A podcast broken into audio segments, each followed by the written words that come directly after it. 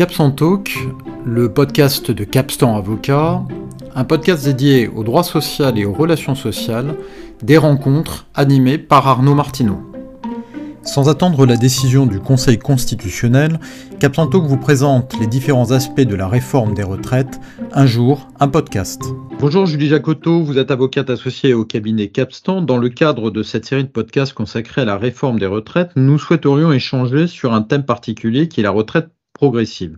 On parle beaucoup des mesures techniques sur la date de départ à la retraite, sur la durée de cotisation, mais on oublie parfois qu'il y a toute une série de, mesures qui portent sur euh, l'emploi des seniors, cumul emploi-retraite, index senior et la retraite progressive. Alors, est-ce que vous pourriez nous, expliquer, Julie, quel est euh, ce dispositif qui est quand même relativement méconnu, le dispositif de la retraite progressive? Oui, en effet. Alors, la retraite progressive, ça permet aux salariés en fin de carrière de réduire leur activité en cumulant un revenu d'activité et une fraction de leur pension de retraite de base et complémentaire, liquidée de façon provisoire et à titre dérogatoire avant l'âge légal de départ à la retraite. Finalement, c'est un dispositif qui se rapproche du mécanisme du, du cumul emploi-retraite, à la différence qu'il intervient avant la liquidation définitive de la retraite. Donc les trimestres accomplis pendant toute la période de retraite progressive sont pris en compte lors de la liquidation définitive de la retraite. Ce dispositif implique donc concrètement une double liquidation des droits à la retraite. Les assurés peuvent demander à bénéficier de la retraite progressive à l'âge légal de départ à la retraite diminué de deux années.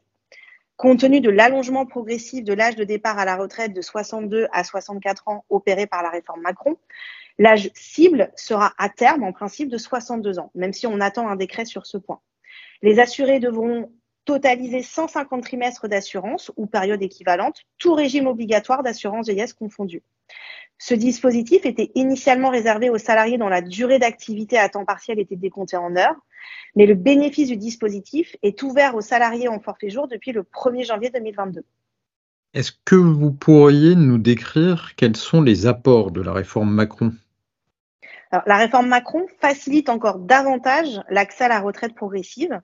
Désormais, en cas de demande d'accès à la retraite progressive qui serait formulée par un salarié, et ayant bien évidemment atteint l'âge requis, l'accord de l'employeur sera réputé acquis à défaut de réponse écrite et motivée de sa part dans un délai de deux mois à compter de la réception de la demande du salarié. Et seule l'incompatibilité de la durée souhaitée par le salarié avec l'activité économique de l'entreprise pourrait justifier un refus de l'employeur ce dernier devant obligatoirement motiver par écrit son éventuel refus. Par ailleurs, euh, la durée minimale du temps partiel en l'absence d'accord de branche étendu, à savoir 24 heures par semaine, pourra être réduite à un niveau inférieur à la demande du salarié. Dernière question, Julie, est-ce que vous pourriez nous expliquer en quoi ce dispositif est attractif?